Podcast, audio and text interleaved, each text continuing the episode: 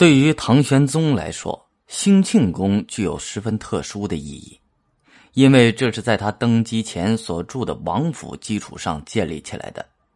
兴庆宫号称南内，从开元十六年（七二八年）之后，唐玄宗移住兴庆宫，开始在这里起居听政。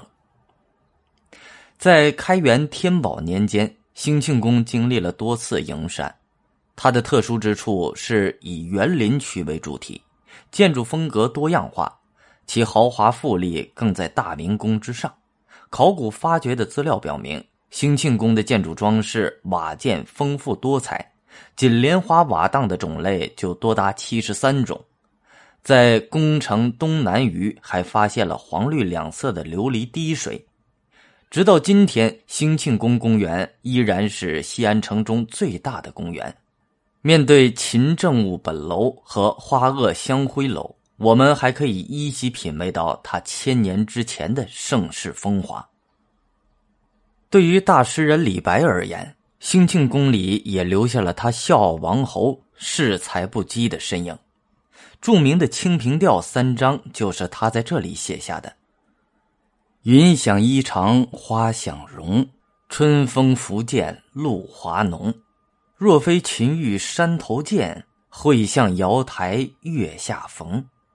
一枝红艳露凝香，云雨巫山枉断肠。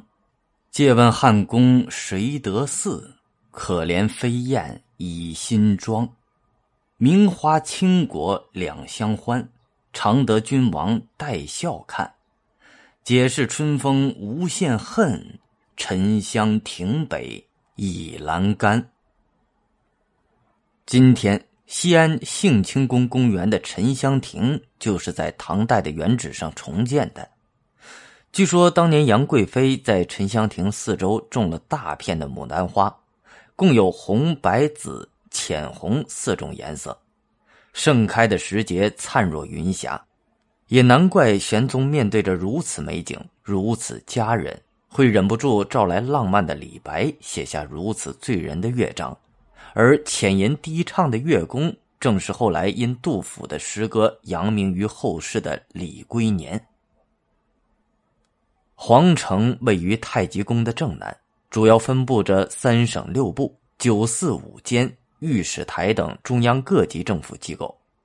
在皇城的东南角是李唐王朝的宗庙所在，而西南角则是国家祭祀设祭的地方。皇城的正门叫朱雀门。向北与太极宫正门承天门相对，南则经过朱雀大街与京城的明德门相通，构成了全城的中轴线。